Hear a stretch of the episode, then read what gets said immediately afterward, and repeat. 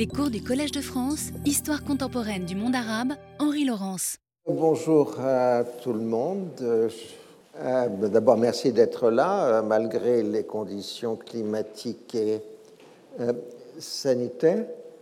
Alors, je suis. Aujourd'hui, nous allons terminer ce cours plus ou moins sur le postcolonialisme, et puis ensuite, nous reviendrons à nos amours précédentes, c'est-à-dire les crises d'Orient et nous ferons donc euh, de la bonne histoire politique euh, du Moyen-Orient dans un temps relativement euh, lointain. Donc, dans la dernière cour, nous étudions un peu l'histoire de la pensée raciale. D'un côté, à partir du XVIIIe siècle, elle s'inscrit dans le cadre de la naturalisation de l'homme. Et donc, à partir du moment, si l'homme est un objet de nature, eh ben, on se pose cette question sur l'ordre biologique et culturel. C'est exactement ce que Michel Foucault, chronologiquement, appelait le biopouvoir. Et le racisme le racialisme est l'une des expressions du biopouvoir qui s'installe dans la culture occidentale euh, dans la seconde moitié euh, du XVIIIe siècle. Mais il ne reste pas moins que l'idée raciale elle-même est une création européenne qui concerne d'abord les Européens. Et c'est ça que l'on oublie toujours parce qu'on est hypnotisé par l'autre euh, phénomène. Euh, c'est toujours dans cette seconde moitié du XVIIIe siècle, c'est la découverte des identités culturelles qui vont être assez vite défini comme d'origine raciale, euh, mais un racisme qui ne s'appuie pas nécessairement sur la biologie, mais essentiellement sur la culture. Et c'est d'abord, si vous voulez, dans la pensée européenne, la découverte du celtisme dans la seconde moitié du XVIIIe siècle, Ossian, etc. Et après le celtisme, au début du XIXe siècle, vous avez donc la définition que les populations européennes sont divisées en grandes races, qui sont en fait des grands ensembles culturels et historiques. Euh, donc euh, vous avez d'est en ouest, si vous voulez, les Slaves, les Germains, les Latins et les Celtes, qui sont tout au bout euh, et donc, euh, il y a ces grandes races qui sont porteurs de culture, avec, par exemple, chez Madame de Stahl, l'affirmation les Slaves, ils sont encore un peu dans l'enfance par rapport aux autres grandes races européennes. Et d'où le fait que les historiens français, de la grande école nationale française du début du 19e siècle, enfin, la moitié du 19e siècle, Michelet et les autres euh, définissent le peuple français comme euh, ne pouvant pas être une race, puisque la France est à la conjonction de trois races, euh, qui sont la France est à la fois germanique, celte et latine. Et donc la nation française n'est pas une race, elle est l'expression de cette rencontre des trois races contrairement à l'Allemagne qui se définit exclusivement par la germanité. Et enfin, euh, l'Angleterre, euh, qui d'abord s'est exprimée au XIXe siècle comme étant germanique, au point qu'on voit des premiers ministres britanniques dans la seconde moitié du XIXe siècle affirmer que la Grande-Bretagne est teutonne, donc bien germanique. Au contraire, dans le dernier quart du XIXe siècle, c'est l'affirmation croissante de la race anglo-saxonne, quelque part très distincte des races germaniques, ou ayant conservé le meilleur des races germaniques, au choix si vous voulez. Et la race anglo-saxonne, évidemment, elle s'étend à l'ensemble de l'Empire britannique blanc et euh, aux États-Unis. C'est donc le grand mythe anglo-saxon qui prend sa place. Euh, euh, dans la fin du XIXe siècle.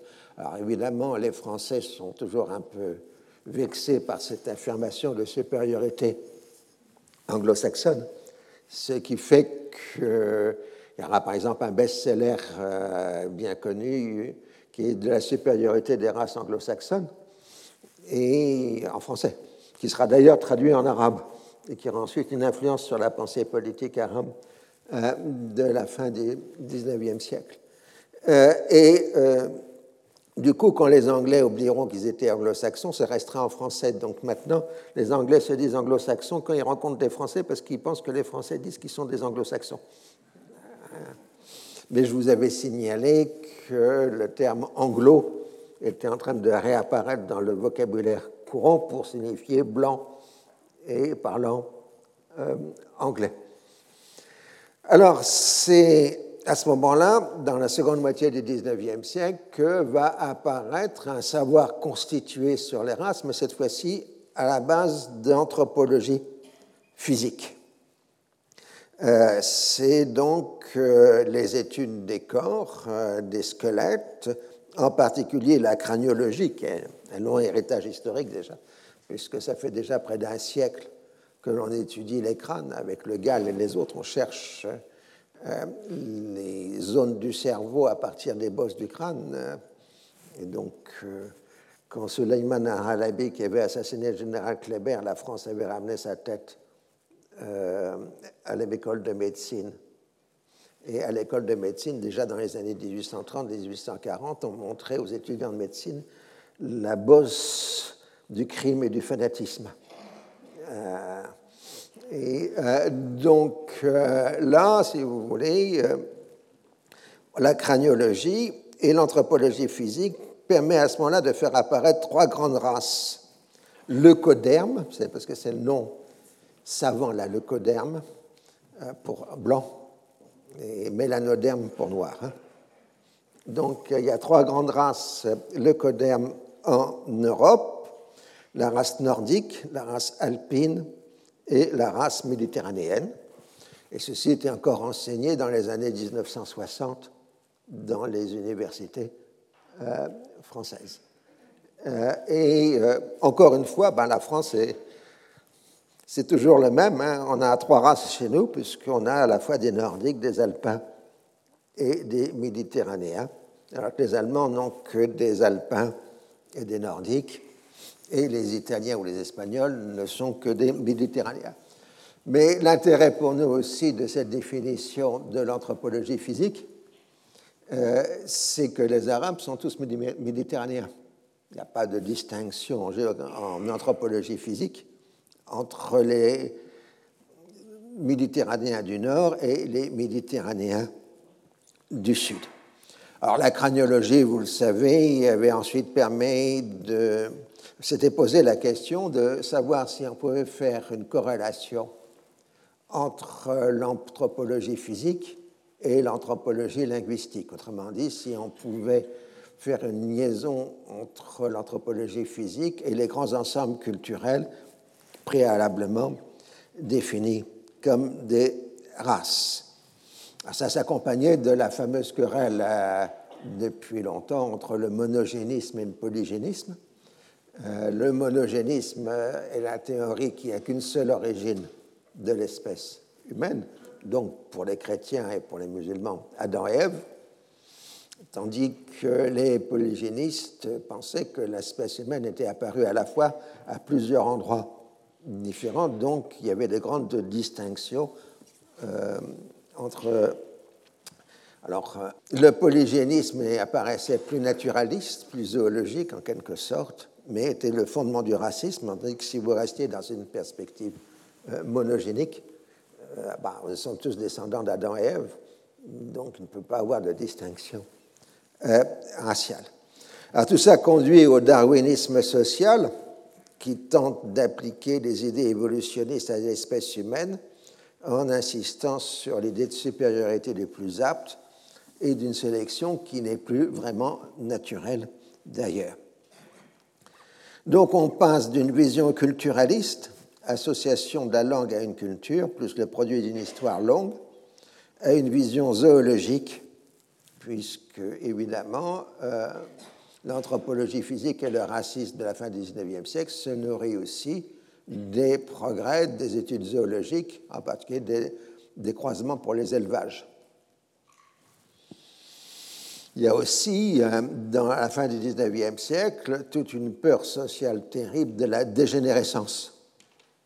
Et euh, donc, euh, le darwinisme social essaye aussi soit d'éliminer les êtres les plus dégénérés, soit de procéder à une sélection humaine pour contrebalancer la dégénérescence. Mais le côté positif, c'est qu'en même temps, cela s'accompagne de la mise en place des grandes mesures d'hygiène euh, pour lutter contre les maladies euh, en Europe. Et euh, donc, ça va conduire à ce qu'on appelle aussi l'eugénisme, qui est donc la chercher de produire une race meilleure. Et ça, en France, quelqu'un comme Carrel, euh, Alexis Carrel, qui aura le prix Nobel et qui sera un des plus grands eugénistes euh, de la première moitié du XXe siècle et qui a laissé un mauvais souvenir par son association avec le régime de Vichy. Euh, donc le racialisme sert aussi de justification à la domination coloniale, avec toute l'ambiguïté de l'impérialisme de la fin du XIXe siècle. Hein, parce que le grand moteur de l'impérialisme, enfin officiel en tout cas, de la fin du 19e, fin du 19e siècle, c'est la lutte contre l'esclavage.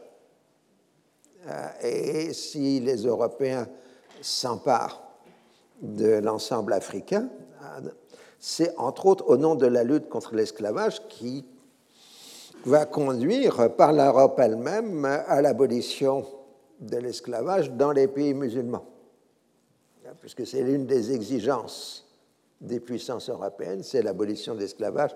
Dans un cours précédent, je vous avais expliqué que c'était à l'époque du Khedive Ismail que l'esclavage avait été interdit en Égypte à la demande euh, des euh, Européens. Alors il y aura quelques pays un peu ignorés qui resteront officiellement esclavagistes jusqu'à l'Arabie saoudite du début des années 60.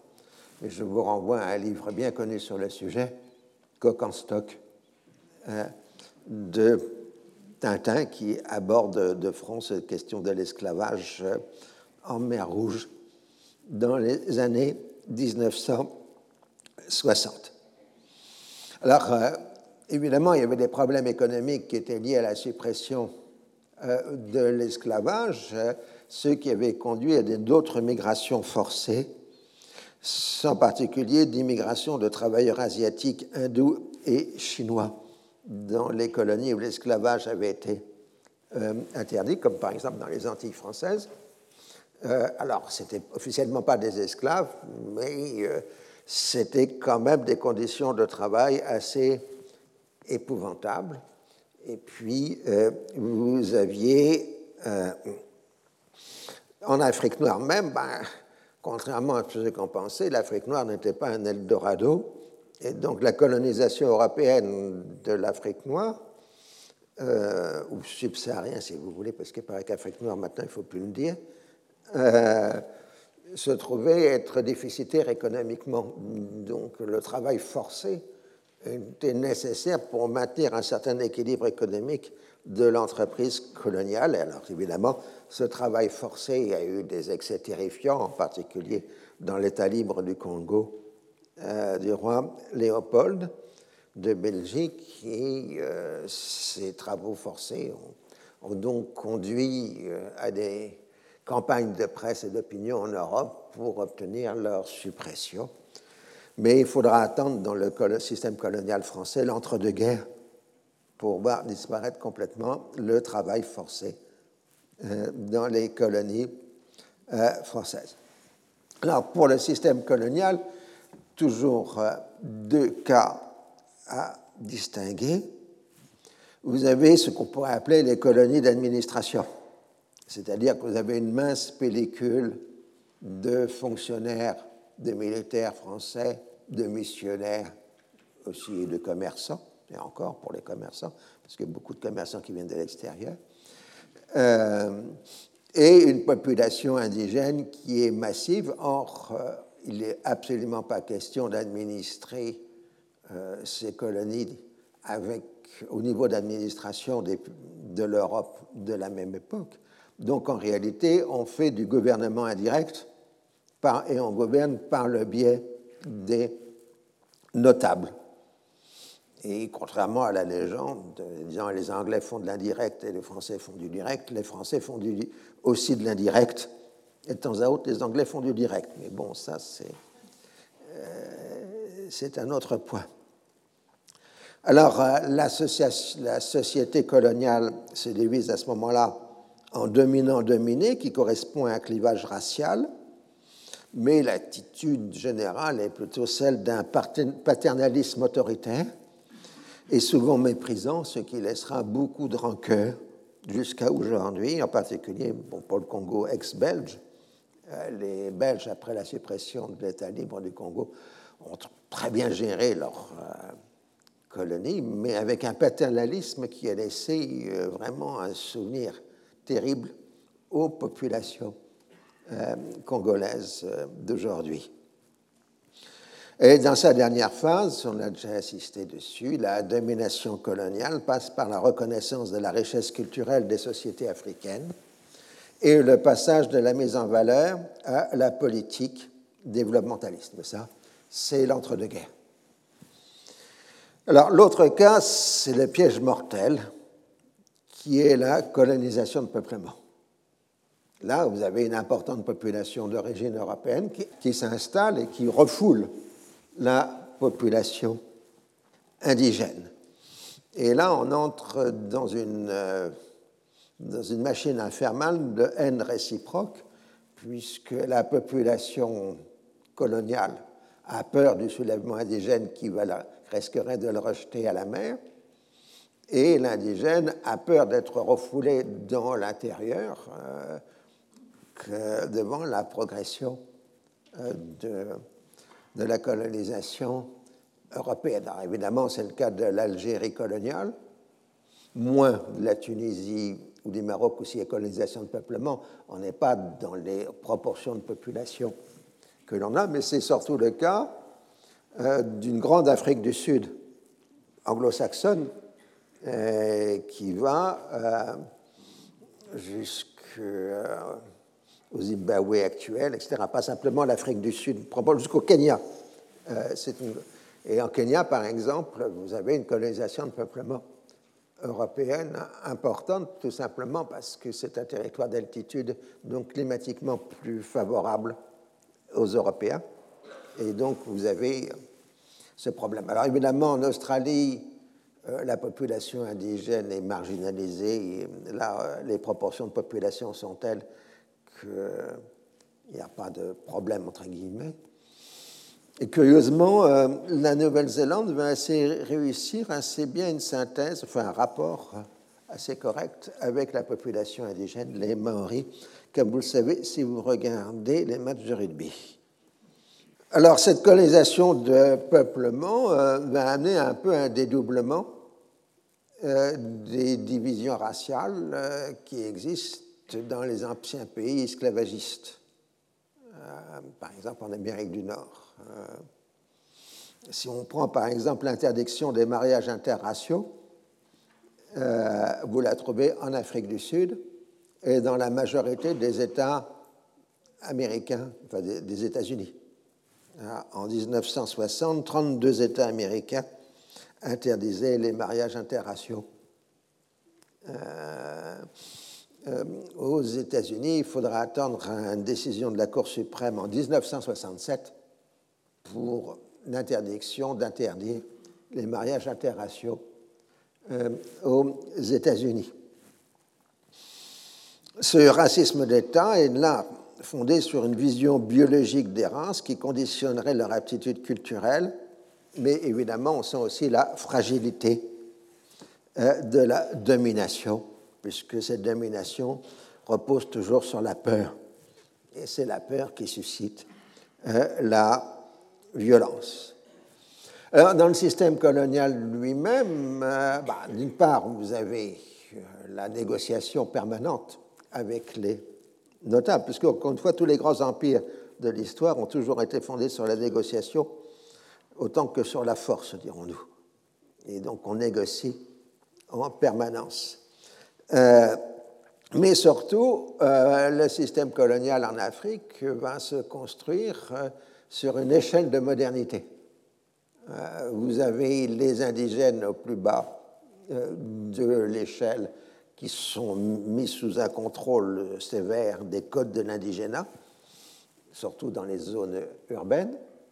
Et puis ensuite, vous avez toute une gamme d'accès à la modernité qui accroît à chaque fois la liberté de la population originelle. C'est ce qu'on appelle les, évolués.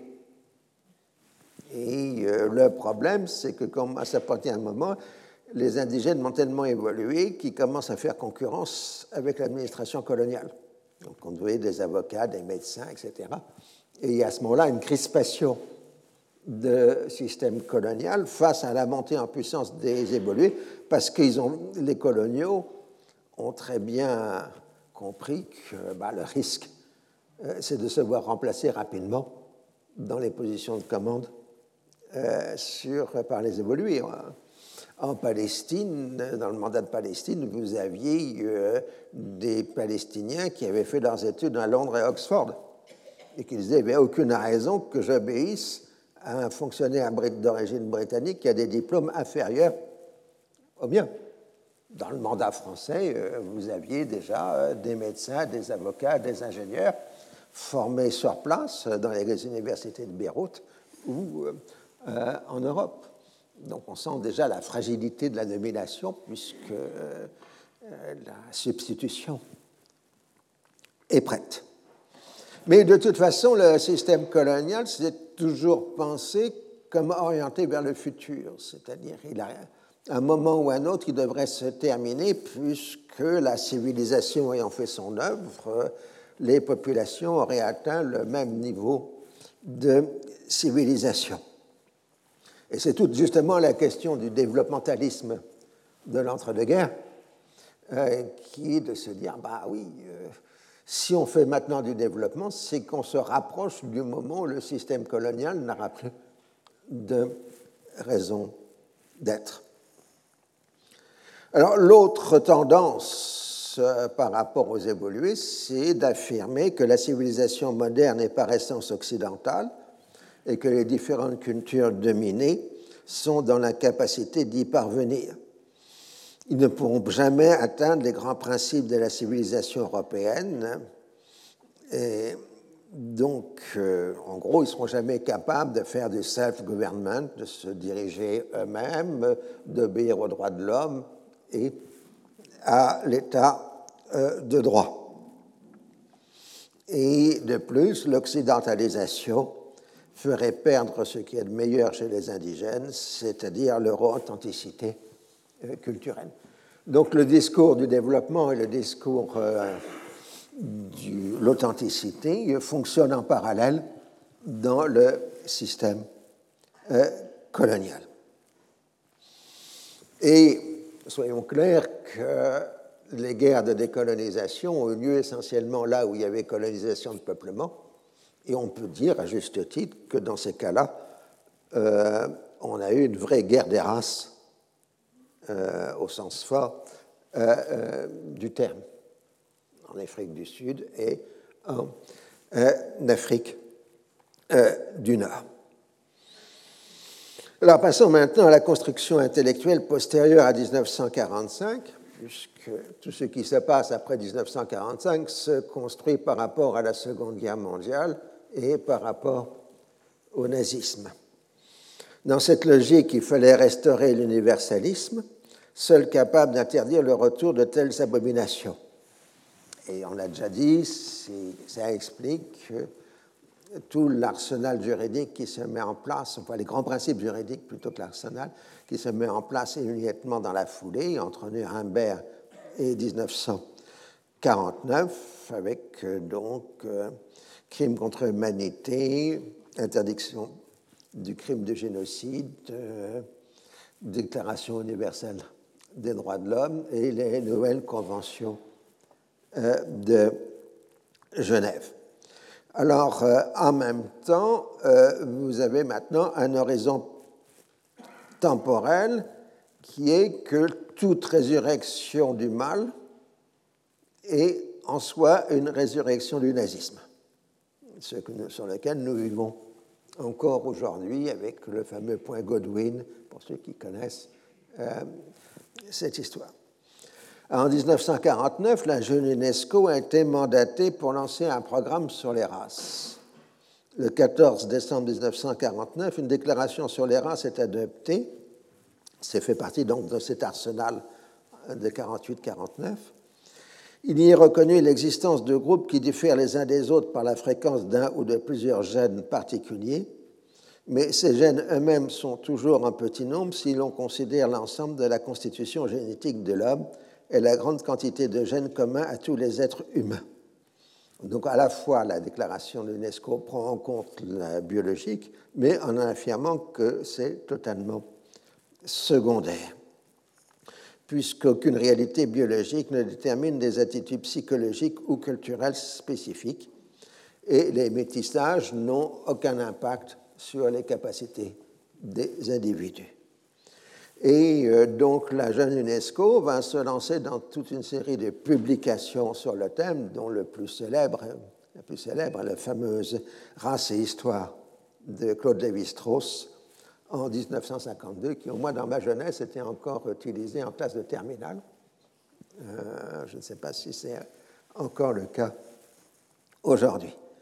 Alors, euh, chez Lévi-Strauss, la négation de la race s'accompagne de la reconnaissance de la diversité culturelle, voire de l'égalité des cultures. L'autre moteur de l'antiracisme dans, la seconde après-guerre, c'est la guerre froide. Euh, puisque l'enjeu de la guerre froide des années 50, c'est le tiers-monde euh, qui est en voie euh, d'émergence. Or, justement, on ne peut pas être racial, enfin raciste, et essayer d'établir son influence dans les nouveaux pays nouvellement indépendants. À partir du moment où des pays africains sont indépendants, il y a des ambassades des pays africains qui sont à Washington et on, quand même, on ne peut pas interdire l'accès aux ambassadeurs euh, des restaurants à Washington, ce qui était encore le cas pour les Noirs dans les années 50 euh, dans la capitale euh, américaine. Je vous avais cité l'année dernière, ou il y a deux ans, l'année dernière, mais vous étiez en distanciel, si j'ose dire, l'arrivée de vice-président Nixon au Ghana, parce que le Ghana est le premier État indépendant euh, en Afrique de l'Ouest, si mes souvenirs sont bons. Donc, le vice-président Nixon fait partie de la délégation américaine pour l'indépendance du Ghana, et à côté, il y a Martin Luther King. Et c'est la première fois qu'ils se rencontrent. Parce qu'aux États-Unis, ils ne se seraient jamais rencontrés. Ah, euh, et euh, on voit donc bah oui, euh, évidemment, la propagande soviétique utilise la, ségrégation raciale pour s'en prendre à la politique américaine, et donc c'est l'un des moteurs de la désagrégation aux États-Unis à la fin des années 50 et au début des années 1960. Alors, euh, donc, la notion de race au sens biologique du terme s'est dissoute dans les premières années de l'après-guerre, en dépit de la résistance des tenants de l'anthropologie physique. Alors, on a eu ensuite, y compris au Collège de France, la recherche d'utilisation d'indicateurs non visibles pour euh, déterminer des groupes humains, et ça a été en particulier euh, la recherche autour des caractéristiques sanguines. Euh, c'était le professeur Ruffier, professeur au Collège de France, qui était célèbre pour ça. Et donc, on essaye de redéfinir les populations à partir des définitions sanguines des groupes humains qui se varient hein, régionalement. Et le problème est toujours le même. Hein. Quand vous utilisez des indicateurs biologiques pour remonter dans le temps, vous faites toujours le risque d'identifier un groupe dont vous connaissez le nom, culturel donc, avec une réalité euh, biologique. C'est la fameuse recherche désespérée des Indo-Européens euh, en archéologie. Mais rien ne prouve à chaque fois que vous tombez sur des Indo-Européens. Alors ensuite, euh, vous avez eu aujourd'hui l'ADN, qui est dans la foulée, hein, dans la suite, si vous voulez. Hein. nous avons quelqu'un ici au collège qui l'en fait. alors l'ADN, évidemment, est beaucoup plus précis et puisqu'on peut analyser des ADN anciens, on peut faire de la paléogénétique, euh, alors qu'on ne pouvait pas faire de la paléo-étude sanguine. Euh, mais bon, euh, on peut obtenir des résultats. Par exemple, la, découverte du grand remplacement. Les populations de chasseurs-cueilleurs européennes ont été en général remplacées par des populations venues du Proche-Orient et qui étaient des agriculteurs à l'époque néolithique sauf sur les franges atlantiques. Euh, voilà, bon, ça oui, il y a le grand remplacement. Euh, n'a pas de descendants. Euh, comme, on dit, vous savez, Ozzy, ces fameux momies retrouvées dans les Alpes et qui a donné d'énormes renseignements, y compris sur le plan génétique. Mais le principal intérêt des analyses ADN, c'est de montrer que tout simplement, il n'existe pas de race, au sens du terme, enfin de race pure en tout cas, et que à chaque fois qu'on analyse un peu, on tombe toujours sur des différents mélanges. Je crois qu'il y avait un cas. On avait cherché à analyser les populations normandes pour savoir si on trouvait de l'ADN euh, nordique, puisqu'ils étaient censés venir du nord, et on a trouvé de l'ADN arménien. Parce que, en fait, on avait pris de l'ADN maternel, et donc on était retombé sur les gens qui étaient arrivés au 5e millénaire ou au 6e millénaire du Proche-Orient en Normandie. Enfin, leurs descendants se trouvaient aussi en Normandie. Alors, euh, l'ère coloniale se termine dans les années 60, même s'il y a quelques reliquats coloniaux qui restent et quelques confitis d'empire. Euh, comment dit? Mais la tentation de l'Occident, elle demeure. Et c'est d'ailleurs à partir des indépendances que les grands courants migratoires euh, se déroulent. Alors, ces grands courants migratoires euh, touchent à la fois des élites politiques et culturelles des pays qu'on appelle maintenant du tiers-monde et des populations, au contraire, très pauvres, généralement d'origine rurale. Donc, vous avez les deux cas. Vous avez une fuite des cerveaux, d'un côté, y compris pour des raisons simplement politiques. Le monde arabe a un don particulier à gâcher ses élites en les chassant successivement tous les 20 ou 30 ans. Et ce sont les Européens qui les récupèrent. Et puis, bon, vous connaissez évidemment la situation euh, d'aujourd'hui. Ce qui nous amène euh, au problème à la fois que nous avons maintenant en XXIe siècle, une résurgence de l'authentitarisme qui pose que l'étranger reste un étranger par nature. Et alors, dans les pays comme en européen, vous trouvez dans cette affirmation authentitaire à la fois le paganisme du métarien et euh, des et une affirmation d'un christianisme identitaire. Les mouvements d'extrême droite identitaire se nourrissent à la fois du, de l'arianisme et d'un christianisme identitaire. Alors on va faire un gros morceau sur euh, les origines chrétiennes de l'Europe, mais en général, les gens qui disent qu'il y a des origines chrétiennes de l'Europe sont incapables d'interpréter correctement une iconographie religieuse biblique, puisque toute la culture religieuse européenne chrétienne a pratiquement disparu de l'horizon culturel d'aujourd'hui. Les professeurs qui ont des étudiants pourront vous expliquer qu'une image, euh, un tableau d'église est en général totalement incompréhensible à la moyenne des Français d'aujourd'hui parce qu'ils n'ont pas la culture euh, nécessaire, même s'ils peuvent affirmer qu'ils ont des racines chrétiennes. Alors, dans les groupes immigrés, la connaissance de la culture d'origine était très faible dans la mesure où les migrants venaient de milieux très pauvres, généralement analphabètes. En fait, c'est des sociétés rurales qui ont migré, en quelque sorte, dans les sociétés industrielles européennes. Et c'est donc dans un contexte européen que les générations suivantes ont forgé leur identité. C'est pour ça qu'il n'y a pas pour moi de culture d'origine.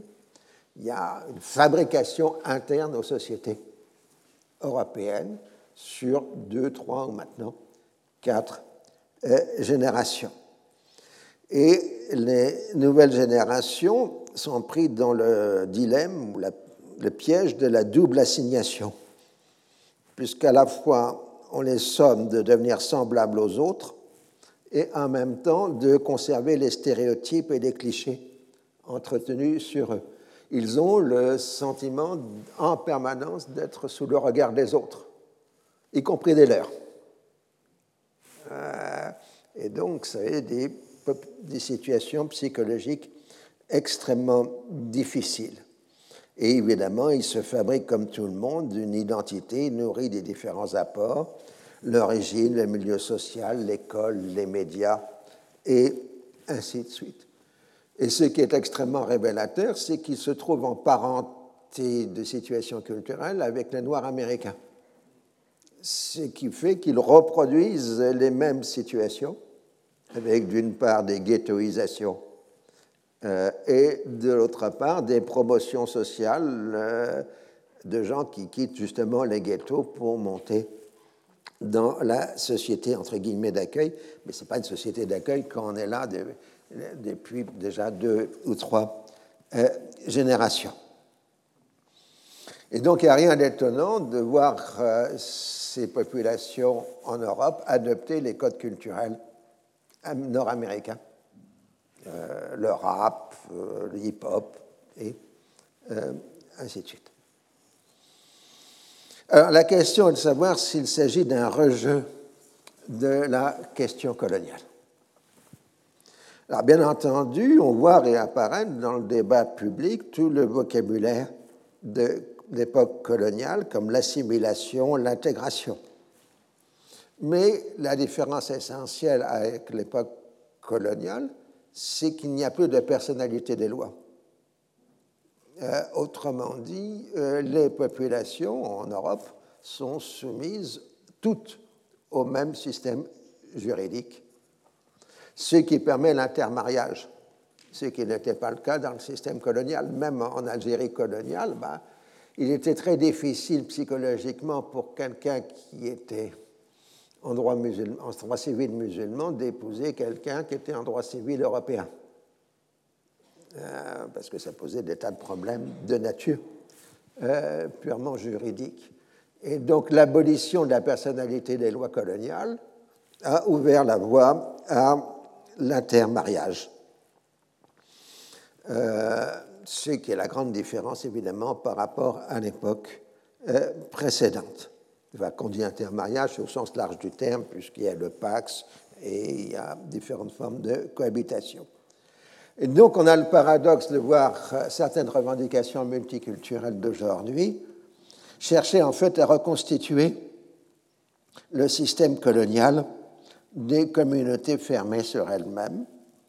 Et les authentitaristes européens parlent de colonisation à rebours en évoquant un grand remplacement le danger du système communautaire est très bien connu pour tous ceux qui connaissent l'espace entre la Méditerranée et le Pacifique, si j'ose dire, euh, euh, puisqu'il n'y a pas que le monde arabe qui est un système communautaire, il y a tout ce qu'on appelait le communalisme en Inde, euh, puisque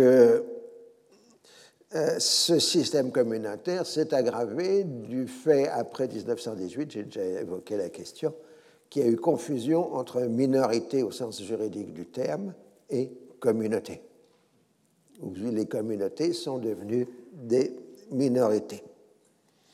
Et le risque ben, en système communautaire, c'est l'établissement de quotas, dont le point extrême est le Liban, par exemple, euh, avec le confessionnalisme euh, politique, mais qui est aussi administratif.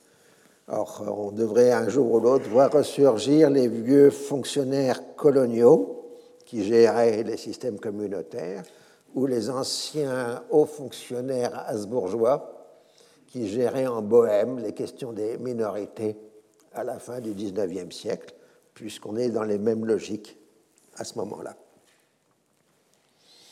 En fait, le vrai traumatisme n'est pas celui créé par la continuation du système colonial, mais par celui du départ du pays d'origine dans une chronologie qui est là littéralement post-coloniale dans sa plus grande partie. C'est ceci à un moment où les progrès des communications font que la distance est abolie euh, par le fait que par les réseaux sociaux, par les télévisions satellitaires, etc., euh, ah ben, on peut vivre quasiment en synchronie avec le pays d'origine. Je me rappelle dans le Midi de la France, en Occitanie, comme on dit aujourd'hui, dans les villages, je voyais des satellites, des télévisions satellitaires, et on me disait, ah, des antennes satellitaires, on me disait, ah oui, ça, ce sont les Arabes. Euh, et ça, c'est vers 1990 euh, à peu près. On, donc, on peut maintenant se trouver en même temps dans plusieurs mondes distants.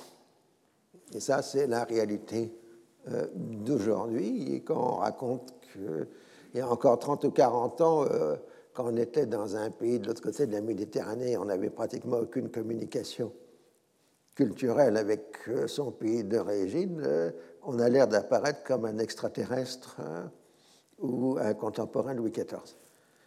Euh, alors, venons donc au problème technique, que ce qu'on appelle un sociologisme. Un sociologisme est l'adaptation par les acteurs sociaux d'une partie du vocabulaire des sciences sociales au grand ravissement des analystes heureux de voir leurs objets d'étude parler comme eux. Donc s'ils parlent comme eux, c'est que eux, les analystes, ont raison. Hein, c'est ce que j'appelle donc un sociologisme. Il se construit sur la enfin, il se pose sur la définition que tout objet social est construit et non naturel, ce qui est une banalité puisque ça renvoie tout simplement à la question des déterminismes sociaux, des cultures et des subcultures.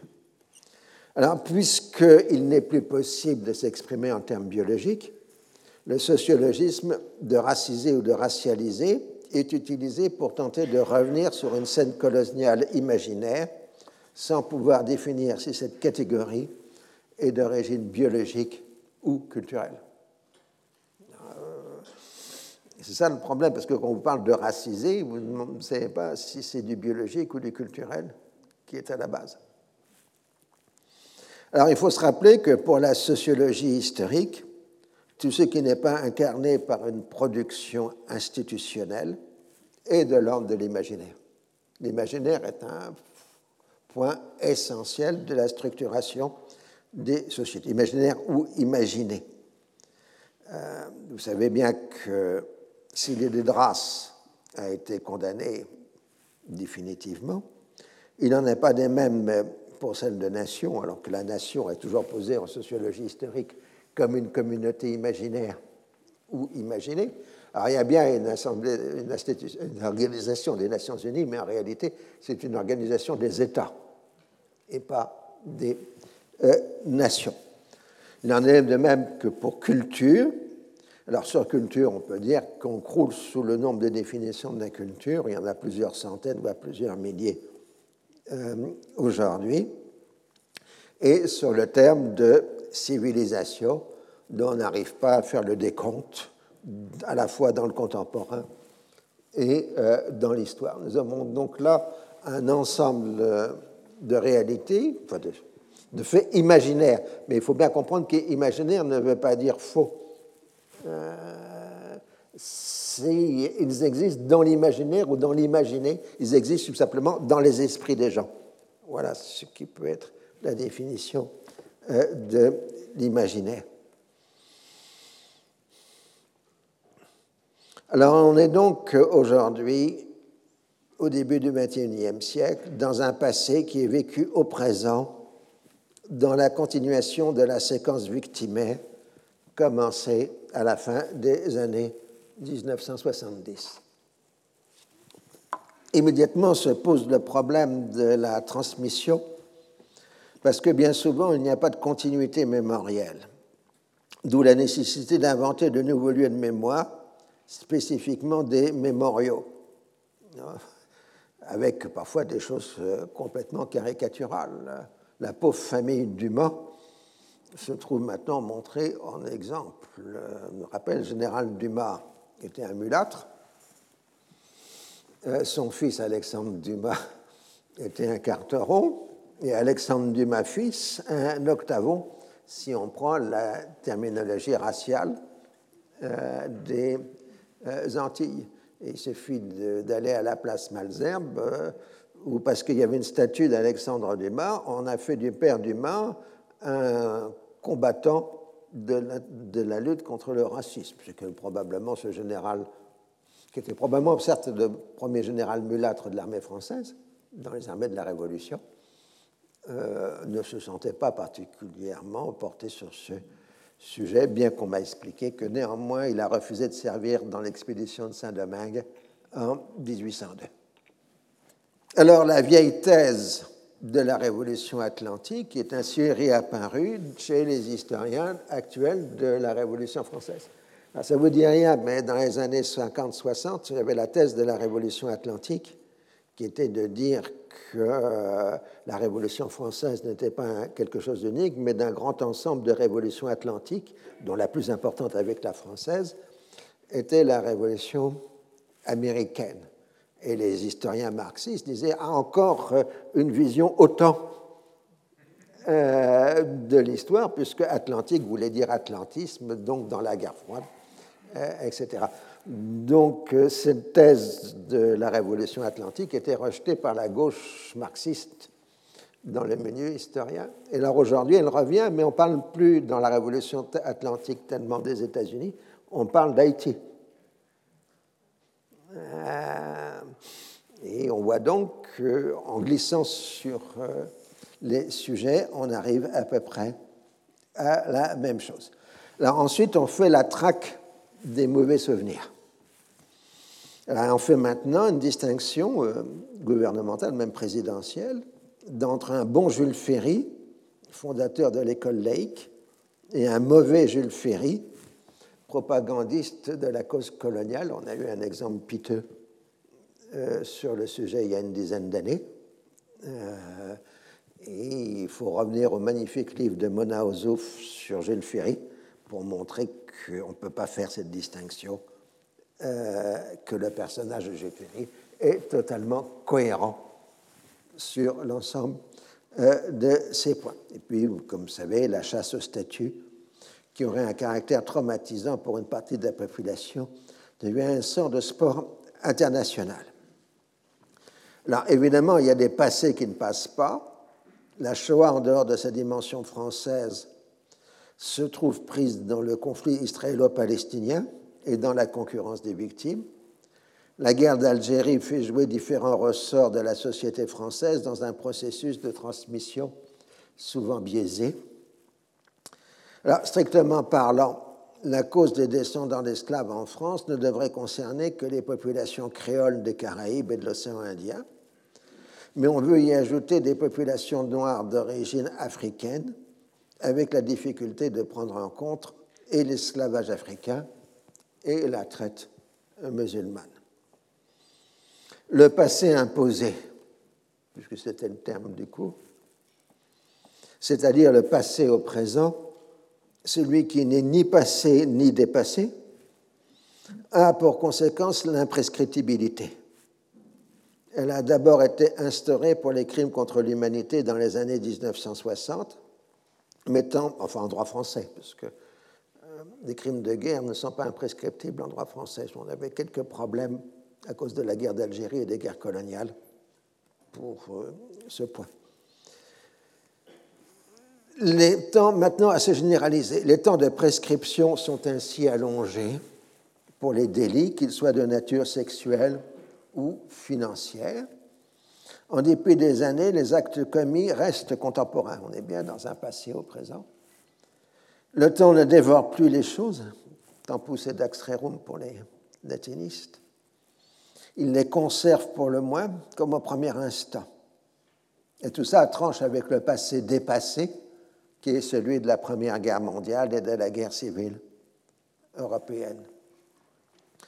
Le procès symbolique pour les temps les plus anciens se multiplie. La damnatio memoriae devient une règle ayant tendance à se généraliser. Vous savez, la damnatio memoriae, c'est quand il y avait un changement de pouvoir, à Rome ou ailleurs, on faisait tomber les statues et les marques euh, du prédécesseur. Refuser serait une souffrance supplémentaire pour ceux qui se revendiquent d'être les ayants droit des victimes d'un temps parfois très ancien. Et sur ces temps sont projetés les concepts du juridique d'une autre, comme dans le cas de l'esclavage. Loi qui fait de l'esclavage un crime contre l'humanité. C'est parfaitement vrai que c'est un crime contre l'humanité. Mais au XVIIIe siècle, ça faisait partie du droit européen.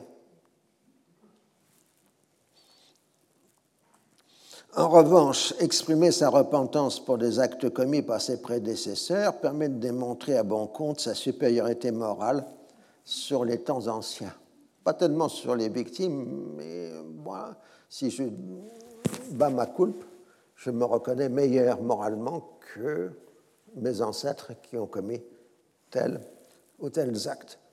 Rassurez-vous, nos successeurs euh, trouveront certainement à blâmer bien des conduites d'aujourd'hui.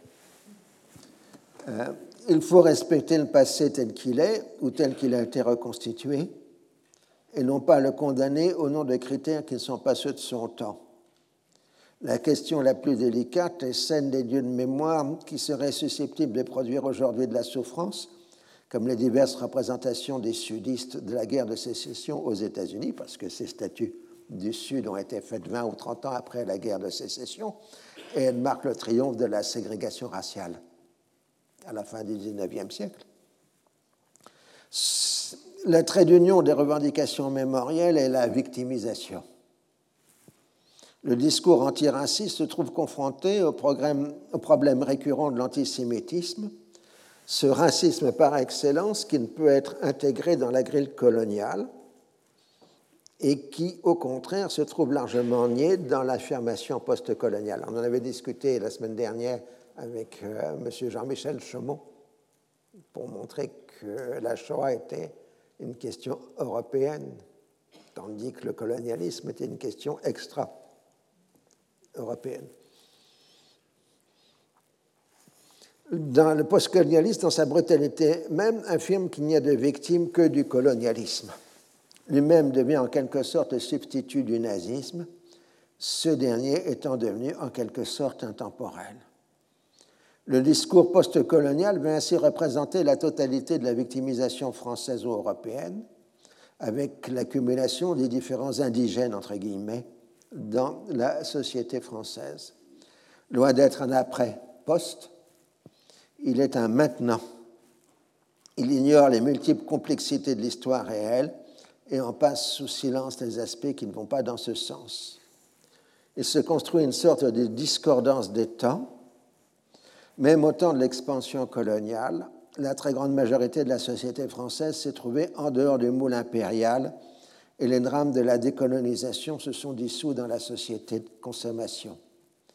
Les principaux horizons pour les Français de l'époque coloniale étaient la question allemande, transmuée aujourd'hui en problématique européenne, la question sociale avec la reprise de la tradition révolutionnaire, et la question religieuse sur la place du catholicisme dans la société française. Ça, c'était les questions essentielles de la France de l'époque euh, coloniale.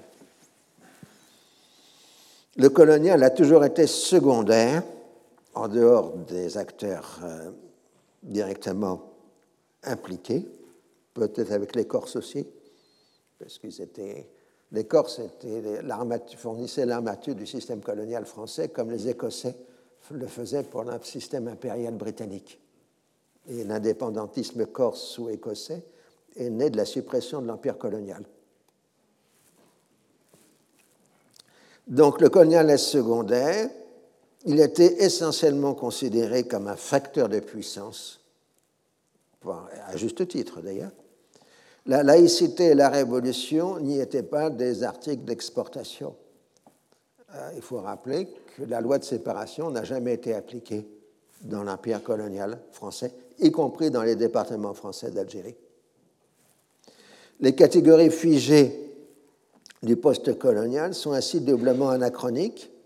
Elles sont secondaires à l'époque coloniale et imposent un passé imaginaire dans le temps présent, tout en faisant rejouer des clivages supposés du colonialisme. Comme je l'ai dit, la laïcité n'existait pas dans le système colonial et on la force à se redéfinir aujourd'hui sur la place de l'islam dans la société française en faisant perdre à la laïcité son contenu originel même si l'enjeu immédiat est toujours l'école. Tout en se polarisant sur le corps de la femme et les mutations du genre, question que l'on retrouve avec des intensités différentes dans le judaïsme et le catholicisme, certains se lancent dans une croisade contre un islam politique largement imaginaire dans les territoires supposés perdus de la République. Le djihadisme est une autre question, même s'il se nourrit d'un dévoiement victimaire particulièrement pervers et d'un discours d'affrontement des civilisations. Il est volontiers dit que le présent est le produit du passé, ce dernier étant constitutif des identités de groupe. Entrer dans un groupe et adopter son passé, voire se l'imposer. Il est plus cohérent de dire que le passé est un produit du présent. Il est comme un texte où les différents groupes sociaux viennent chercher des arguments dans les différentes confrontations.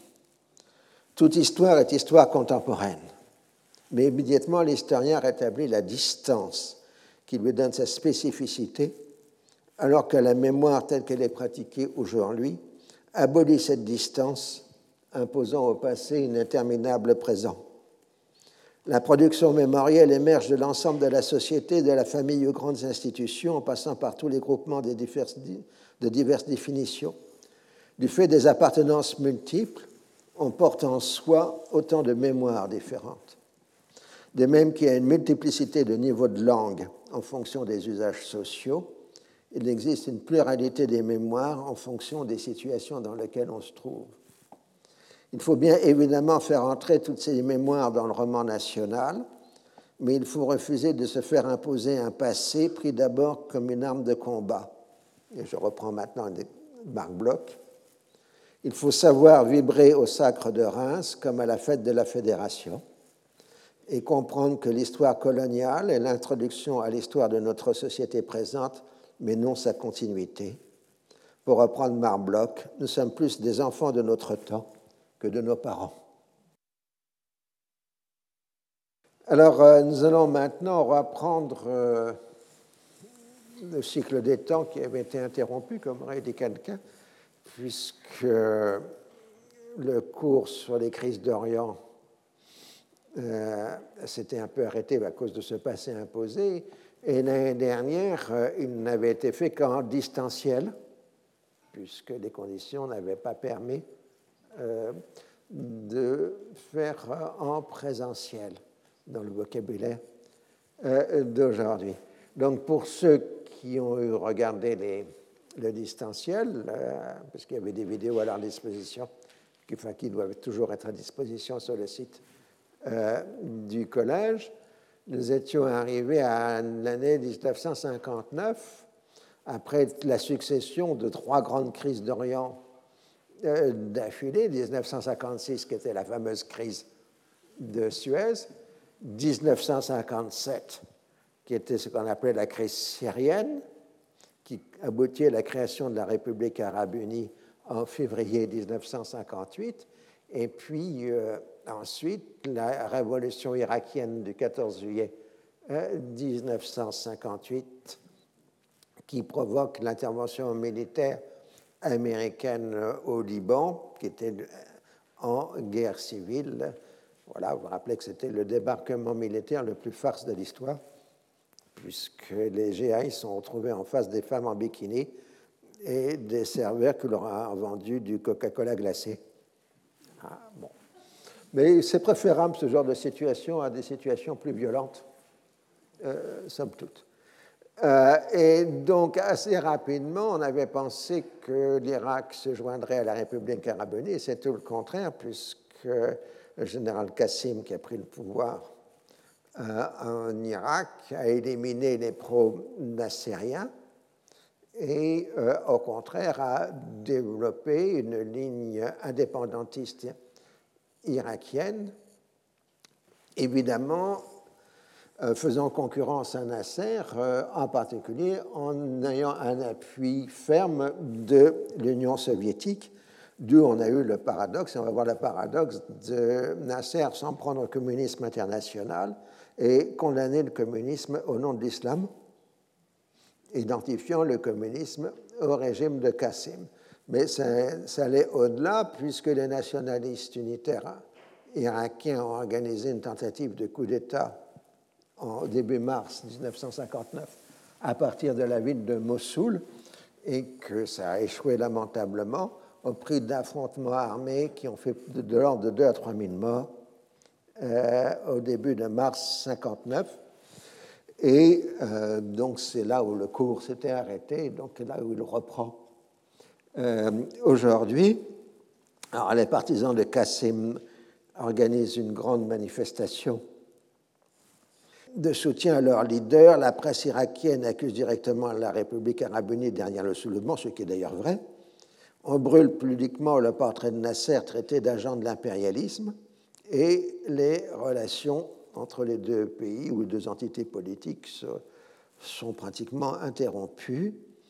Les nationalistes arabes irakiens unitaires euh, sont soumis à une très dure répression et tout le monde pense que l'Irak est en train de basculer dans le communisme, au point que l'ambassade américaine, dans un rapport à Washington, parle d'un rideau de fer qui est tombé sur l'Irak. Alors Nasser, dans ses discours, euh, s'en prend à Qassim le diviseur, c'est un jeu de mots en arabe sur le terme Qassim. Euh, ce sont les communistes qui mènent les manifestations en Irak, agents de l'étranger qui ne croient pas en la liberté de pays. Le terrorisme communiste dirigé en Irak contre le nationalisme arabe. Euh, tout ça renforce la volonté nassérienne d'accomplir sa mission, notre mission, Risalatina. Eikal, son porte-parole, ne voit pas de différence entre Qassim et Nouri Saïd le second s'appuie sur les armes britanniques, le premier s'appuie sur les communistes. Ils servent tous deux des intérêts non arabes. Alors du coup, bah, comme à chaque fois, les communistes en, Égypte sont remis en prison. Euh, parce qu'à chaque fois qu'il y a un durcissement nassérien, on met les communistes en prison. Alors on les accuse d'athéisme, euh, de vouloir imposer au peuple irakien la dictature et on parle d'un colonialisme communiste bien pire que cette domination ottomane. Alors, à son tour, au Caire, on prend Kassim en effigie et il est traité publiquement d'ennemi de Dieu. Les autorités religieuses émettent un avis confirmant que tout musulman adhérent au communisme est un infidèle.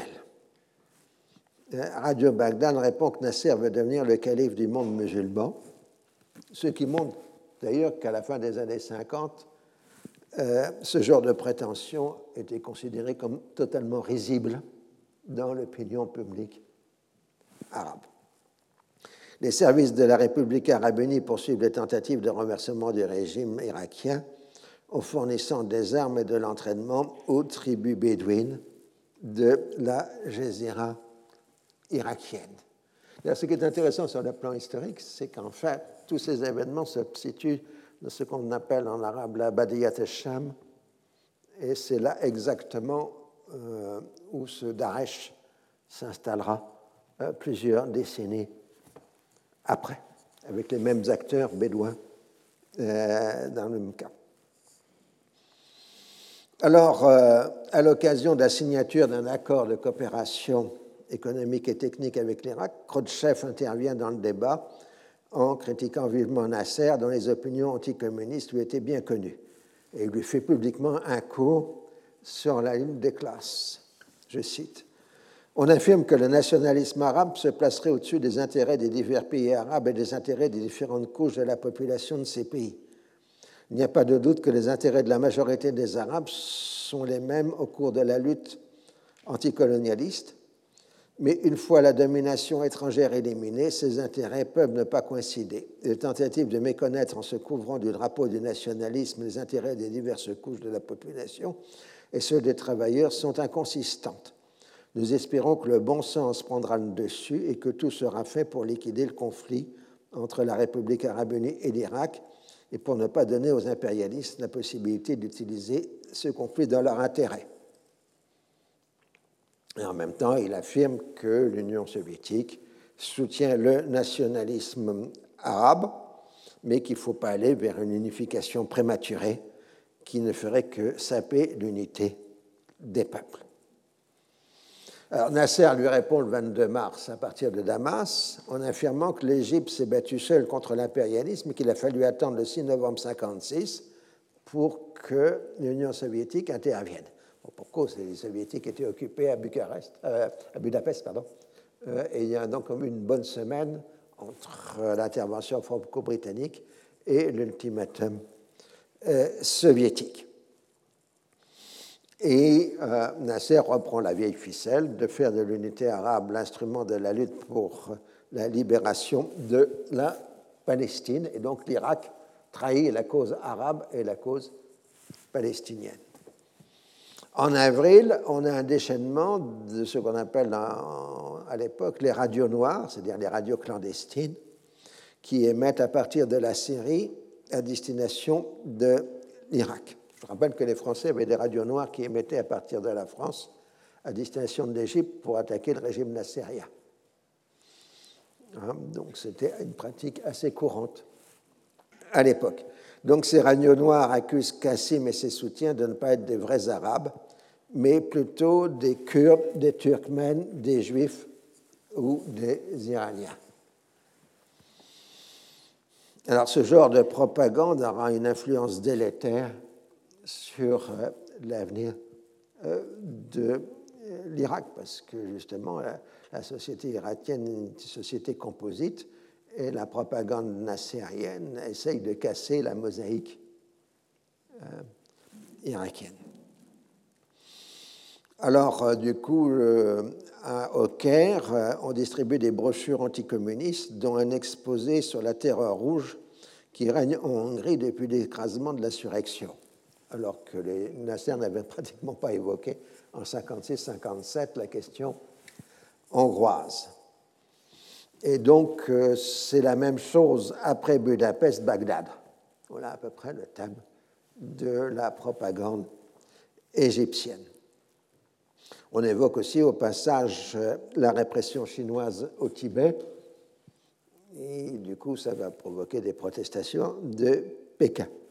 Alors évidemment, tout cet anticommunisme que le Nasser développe, sa propagande développe au printemps 1959 s'appelait brusquement aux Occidentaux.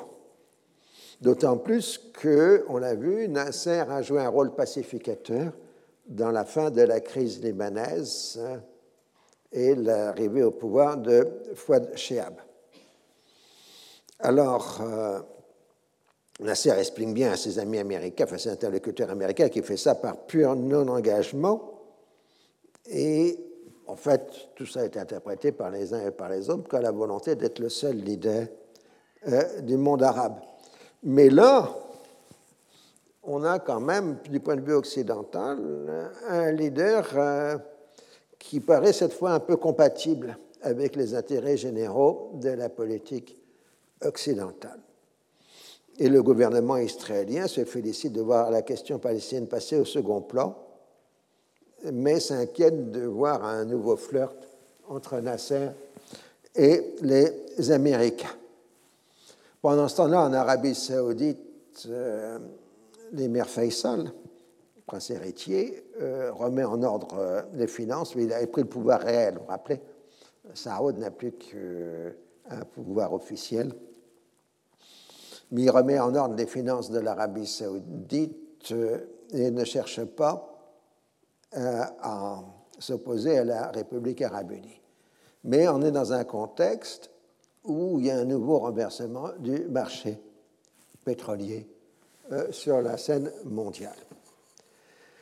Je rappelle que c'est à la fin des années 50 que la production pétrolière et la rente pétrolière commencent à influencer sérieusement les économies du Proche-Orient.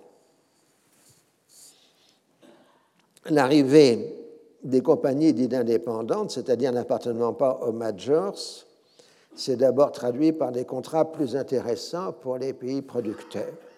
Ce sont des compagnies privées américaines comme la Pacific Western de Paul Getty, soit des compagnies d'État comme l'ENI italienne, menée par son flamboyant patron Enrico Mattei. Et Mattei a fait euh, de son cheval de bataille la lutte contre les sept sœurs, c'est-à-dire les sept grandes majors euh, du domaine pétrolier. Et c'est lui qui a poussé à remplacer le 50-50, le 50-50, par le 75-25. Et Mattei n'hésite pas à prendre des positions publiques que pourrait appeler tiers-mondistes. C'est vers, vers 59 que le mot tiers-monde commence à être utilisé couramment, même s'il a été forgé par un professeur du Collège de France cinq ans avant.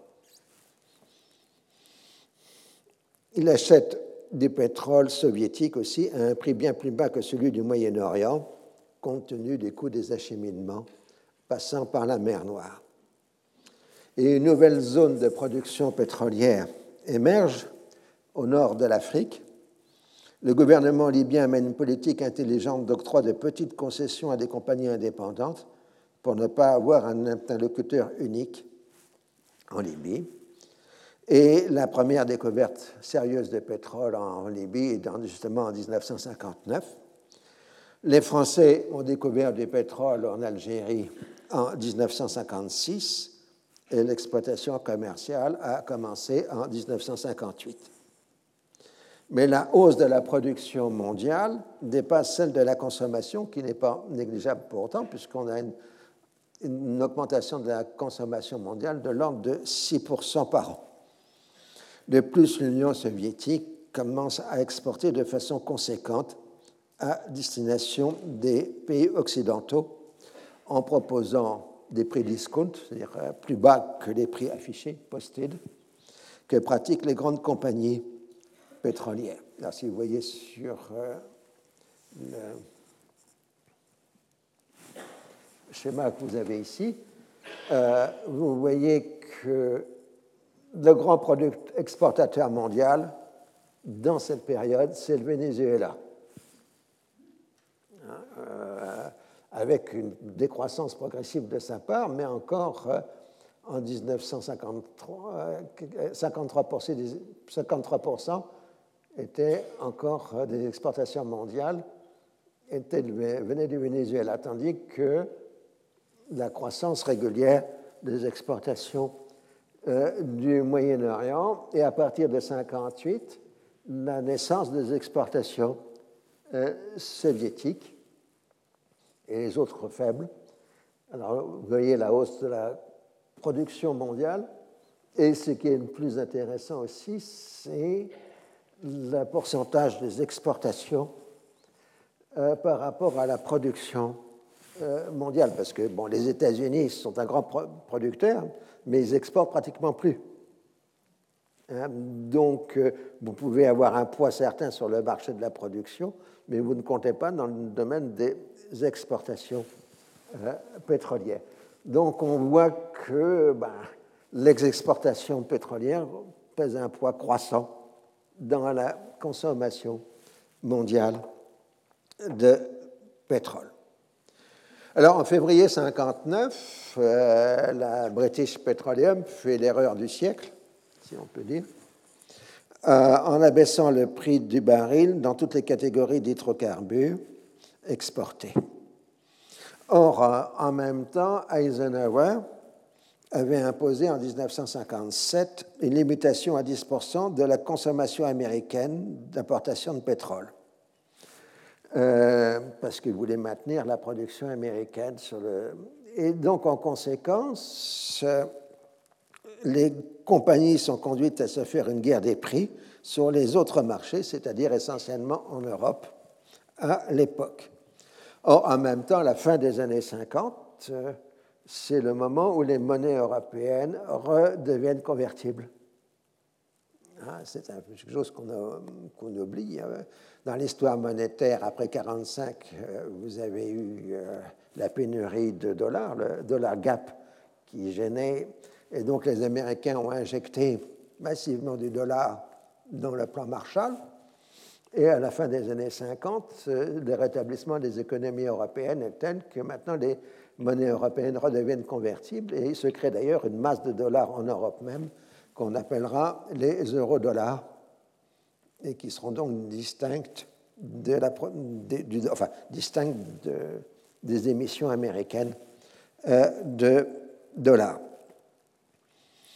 Et surtout, les États-Unis sont devenus des importateurs nets de pétrole. Alors, certes, ils, ont encore été capables en 56-57 de mobiliser la production pour compenser les interruptions venues du Moyen-Orient sur le marché mondial, mais on sent que ça va bientôt ne plus être possible.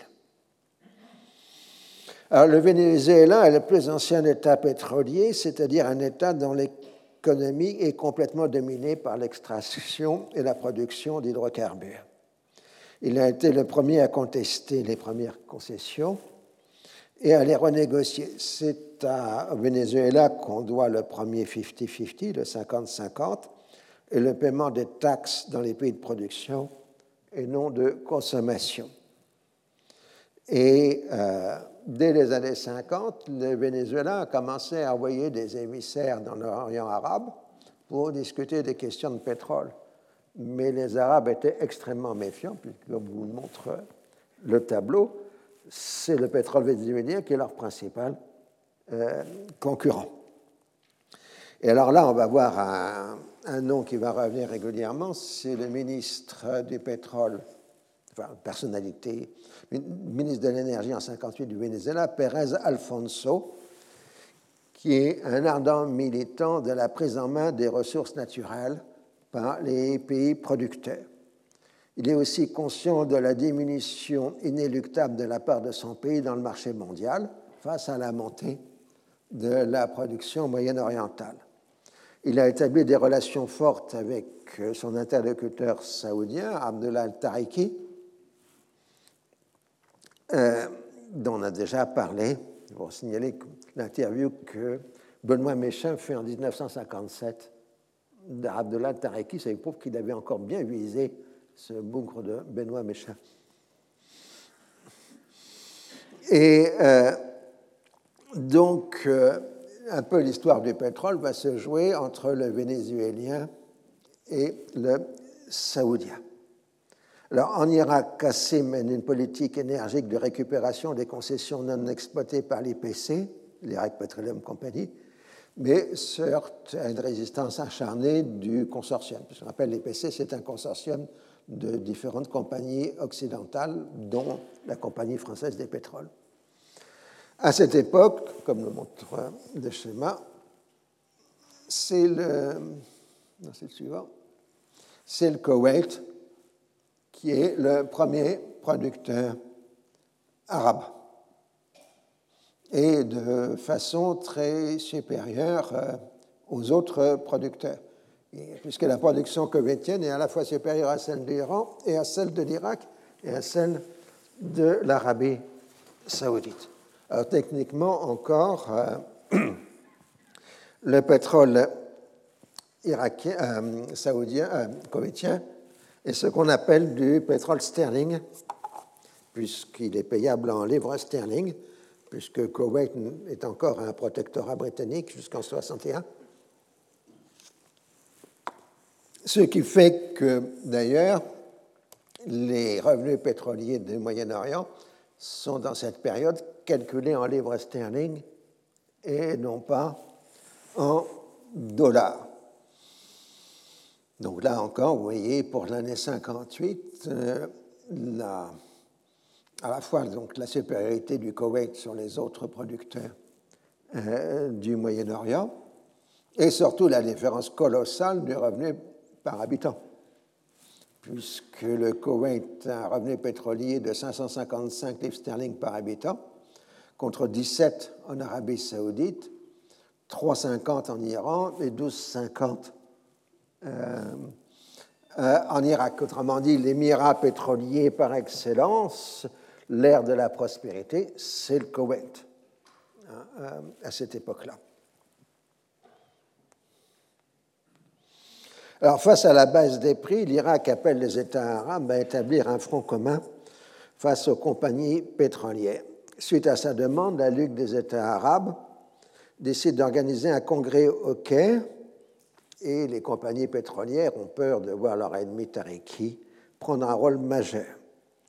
Mais finalement, à cause de Mossoul, l'Irak refuse d'envoyer une délégation à la réunion du Caire, mais envoie quand même des experts donc le congrès, vous voyez là le timbre du congrès du pétrole, First Arab Petroleum Congress, et donc euh, vous voyez Alfonso euh, serrer la main de Nasser en 1959. Et donc le congrès est organisé le 16 avril 1959. Le ton de la réunion est pragmatique. L'Iran et le Venezuela ont envoyé des observateurs, donc euh, Alfonso est là en tant qu'observateur. Les représentants du Venezuela se plaignent de voir la production du Moyen-Orient augmenter au rythme de 17% par an et expliquent que c'est à cause des Arabes ou des Moyen-Orientaux, parce qu'il y a des Arabes, que le prix du pétrole baisse. Il faudrait donc que ces producteurs augmentent leurs prix pour les aligner sur ceux de l'Amérique latine. les recommandations du Congrès sont mesurées.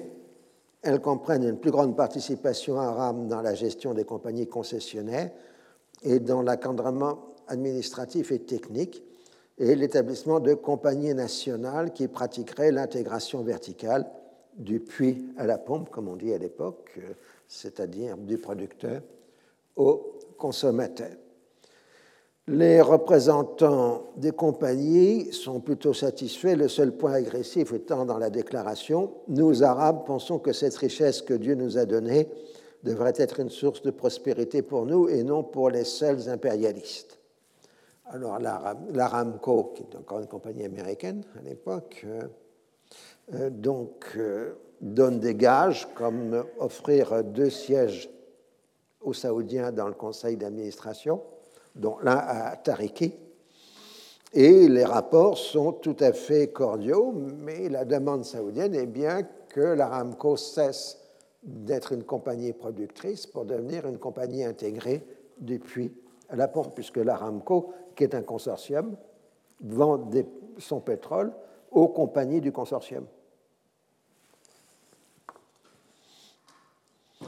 Alors à l'époque, euh, la question de la nationalisation n'est pas posée, mais clairement, les États producteurs cherchent à se doter des compétences nécessaires pour pouvoir se dispenser d'avoir recours aux compagnies pétrolières. En fait, leur logique, c'est une participation accrue à l'ensemble du processus de production et allant jusqu'à la consommation. Et en fait, la stratégie que les pays producteurs sont en train de définir à la fin des années 50 est de faire des compagnies occidentales de simples prestataires de services et non pas des possesseurs de stock, c'est-à-dire de concessions. Alors que vous savez, en général, ce qui est plus important dans un congrès, ce n'est pas ce qui se passe en public, mais ce qui se passe dans les couloirs, y compris dans l'université. C'est pour ça que le distanciel est une catastrophe. Euh, donc, euh, un petit groupe d'experts, dont Alfonso et Enrique, se sont réunis dans un club de sport dans la banlieue kérote de Mahadi. N'ayant pas de mandat de leur pays, ils s'en tiennent à un accord informel, un gentleman's agreement, entré dans l'histoire sous le nom de pacte de Mahadi. Pour l'essentiel, ce sont les idées de Pérez Alfonso le projet est de constituer une commission pétrolière consultative composée de représentants de cinq pays, République arabe unie, Venezuela, Koweït, Iran et Arabie saoudite, qui se réunira au moins une fois par an pour traiter des problèmes communs d'industrie pétrolière. Les buts énoncés sont ceux déjà rendus publics, mais la concertation permet de peser sur les rapports de force. La République arabe unie n'est qu'un petit producteur, mais elle contrôle les voies de sortie du pétrole du Moyen-Orient, puisqu'elle contrôle le canal de Suez et les oléoducs syriens. Alors, vous avez bien compris que c'est du pacte de Mahdi va naître l'année prochaine, l'année suivante, mais pour nous sera probablement le cours de l'année suivante, l'OPEP. Il n'en reste pas moins que la faiblesse de ce genre d'entreprise vient de la bonne foi des acteurs. Les Vénézuéliens s'engagent à ne pas augmenter leur production au cas où les producteurs moyen-orientaux réduisent la leur. Mais il faudra attendre des preuves des faits. Mais ce qui fait le ciment de cette alliance, c'est la relation étroite entre euh, Tariki et Alfonso. Alors maintenant, revenons toujours euh, à la République arabe unie. Euh, normalement, l'intégration doit se faire. Et en, Égypte, de toute façon, il n'y a pas de problème. La nouvelle union nationale remplace la précédente euh, comme partie unique. Mais la situation est plus difficile dans la province syrienne, puisque le BAS voudrait prendre la direction du parti unique en Syrie. Et euh, Nasser, évidemment, ne veut pas en entendre parler. Et donc, il organise des élections à plusieurs degrés dans les villages et quartiers des villes en Syrie. Tout le monde est électeur, mais les autorités se réservent le droit de sélectionner les candidats puisqu'il s'agit d'élections dites apolitiques. Les élections apolitiques sont une caractéristique en général du monde arabe la campagne électorale, euh, non, parce que encore aujourd'hui, euh, là où il y a de la politique, ce sont dans les ordres professionnels, dans les syndicats. C'est pour ça que quand on veut avoir l'opinion politique euh, aujourd'hui, il faut regarder les élections à l'ordre des avocats, à l'ordre des ingénieurs, et ainsi de suite. C'est ça, on saisit ce qui se dit dans la société. Mais les élections générales, non, il ne faut pas être sérieux quand même. Donc la campagne électorale a lieu du 15 mai au 8 juillet 59.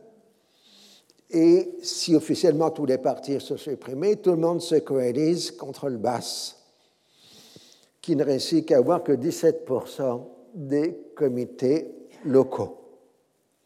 C'est un échec humiliant qui montre que le mécontentement contre le régime se porte d'abord contre les bassistes.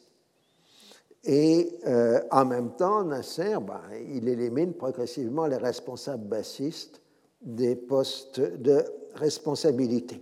En particulier, les officiers bassistes sont envoyés en Égypte, tandis que les plus conservateurs sont maintenus en Syrie. Ce sera exactement l'exemple du mauvais calcul, de la miscalculation. Euh, le secrétaire général du Parti communiste libanais, Farajallah Elou, qui s'était infiltré clandestinement en Syrie pour évaluer la situation, est arrêté par les services de Sarraj, vous savez, l'homme de main, le chef des services de renseignement, le Morabarat par excellence, euh, le 25 juin 59. Il meurt sous la torture et son corps ne sera jamais retrouvé. Quand l'affaire est ébruitée, Nasser et Eikal prétendront qu'il n'est pas mort et qu'il n'a jamais été arrêté.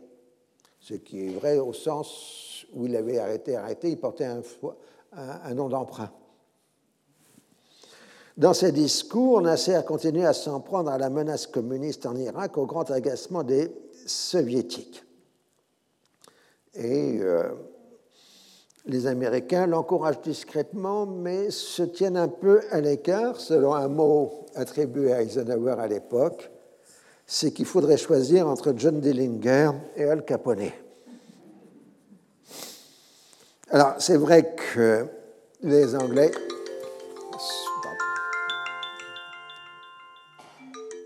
Excusez-moi, c'est les interactions des machines. Euh, dans ces, donc, euh, Il est vrai que les Britanniques ont une préférence pour Kassim, euh, Nasser leur apparaissant toujours comme l'ennemi. Mais maintenant, les États-Unis sont décidés à apporter une aide discrète à l'Égypte, d'autant plus que Nasser ne veut pas apparaître comme un quémandeur et Eisenhower ne veut pas mobiliser contre lui les amis d'Israël au Congrès. Alors, euh, Nasser explique qu'après tout, euh, il faudrait que les États-Unis l'aident à, développer l'économie syrienne et aussi qu'il n'a pas d'inconvénient de maintenir euh, le roi Hussein en Jordanie, parce que franchement, tout sauf Kassim. Alors il y a toujours des tensions avec Israël, c'est Israël qui les provoque sur la question euh, du transit par le canal de Suez et euh, du coup euh, relance internationale, protestation des uns et des autres et discours violent de Nasser le 26 juillet 59 à Alexandrie. Israël est une tête de pont de l'impérialisme. La RAU est prête à affronter toute nouvelle agression juive. Euh, c'est un cas rare dans les discours nassériens où il utilise le terme juif, parce que d'habitude il dit israélien ou sioniste, mais il utilise très peu le terme juif dans ses discours. Il polémique aussi avec la presse américaine parce que le New York Times euh, lui a fait un, article défavorable et euh, donc il dit que New York Times est sous contrôle euh, sioniste. on est toujours dans la même logique, si vous voulez, qu'Israël s'inquiète de tout danger arabe, mais en même temps l'amplifie pour recevoir une aide extérieure. Et ce discours fortifie l'appréciation des nationalistes arabes qui sont dans la bonne voie. Alors, pour l'instant, Eisenhower, c'est surtout l'Irak qui l'inquiète. Il ne veut pas de prise de pouvoir par les communistes en Irak. Et on va même jusqu'à envisager une opération militaire américaine en Irak pour faire tomber Qassim. Euh, mais on a peur que dans ce cas-là, l'Union soviétique intervienne militairement. Donc on se maintient dans une position d'attentisme tout en envoyant des avertissements à Qassim par différents euh, canaux. Pendant ce temps-là, Qassim affermit son pouvoir comme tous les gouvernants de ce pays depuis 1920, il a à sa disposition les ressources de l'État, ce qui lui permet de créer des réseaux clientélistes. L'élimination de la vieille classe dirigeante permet une nouvelle redistribution des emplois supérieurs de la fonction publique au prix d'un abaissement considérable des compétences. L'effort d'éducation est renforcé et de façon générale, il y a un véritable mouvement d'ascension sociale dans les classes moyennes, avec tout un discours de modernité, comme par exemple l'émancipation féminine. Donc, vous voyez cette photo d'une école euh, féminine en Irak en 1959, avec évidemment le portrait de Kassim, mais ces jeunes femmes euh, ont les cheveux dégagés, etc. C'est une image de modernité euh, que l'on cherche à développer à ce moment-là dans les régimes nationalistes arabes. Un journaliste français, Édouard Sablier, qui est un excellent connaisseur du Moyen-Orient, fait un très beau portrait de lui en mai 1959. Le Zaïm, puisque Kassim ne se présentait pas comme président de la République irakienne, mais comme le chef, le Zaïm. Le Zarim est plus un homme d'ordre qu'un révolutionnaire. Issu de la petite bourgeoisie citadine, il respecte instinctivement la propriété, réprouve le communisme. Mais comme la plupart des Irakiens de sa génération, il a appris à haïr l'arbitraire de l'ancien régime. Plus d'une fois, le Zarim s'est opposé à des mesures irréparables, aux foules qui exigeaient la pendaison des anciens ministres condamnés par le tribunal révolutionnaire. Il répliquait avec irritation Laissez-moi la responsabilité des affaires politiques. Avez-vous donc si peur de cette poignée de traîtres? Le général Kassem incarne les inspirations de la classe moyenne esprise de réforme, mais redoutant presque autant la tyrannie de la masse que celle des grands possédants. Ce tiers-État souhaite en majeure partie un régime qui ne soit pas marxiste, mais qui permettent à ses fils d'accéder au poste de commande. En d'autres termes, la classe moyenne est prête à accepter une démocratie dirigée. Et euh, Sablier termine son portrait en disant C'est un Kerensky qui aurait à son service l'armée et la police.